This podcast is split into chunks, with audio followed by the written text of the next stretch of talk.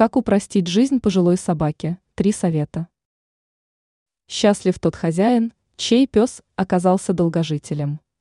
Однако ухаживать за собакой, дожившей до преклонного возраста, очень сложно.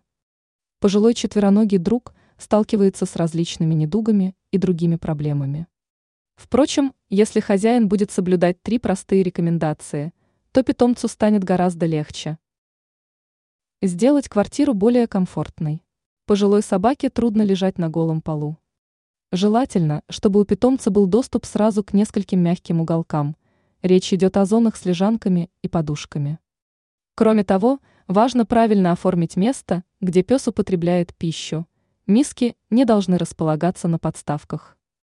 И хорошо, если в доме есть участок, где четвероногий друг может в любой момент уединиться и побыть в тишине. Чаще водить к ветеринару. Речь идет о профилактических осмотрах. Ведь чем раньше будет обнаружена та или иная болячка, тем больше появится шансов на выздоровление. Правильно кормить.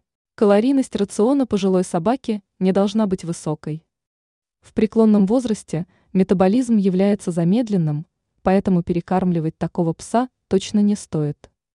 В противном случае животное столкнется с лишним весом и с рядом недугов.